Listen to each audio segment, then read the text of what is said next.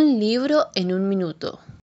El 2 de mayo de 2017 moría en Buenos Aires el escritor Abelardo Castillo, uno de los autores más importantes de la generación del 60, no solo por sus textos, sino por su incansable vocación de periodista literario que lo llevó a fundar tres revistas trascendentes.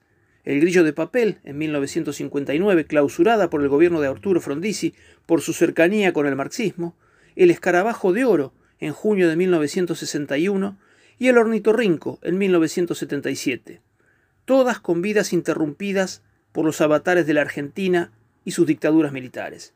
Entre sus novelas pueden contarse La Casa de Ceniza, El que tiene sed, Crónica de un iniciado y El Evangelio según Van Houten.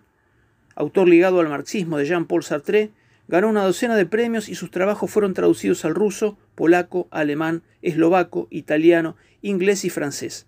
Un autor para redescubrir hoy mismo. Un libro en un minuto.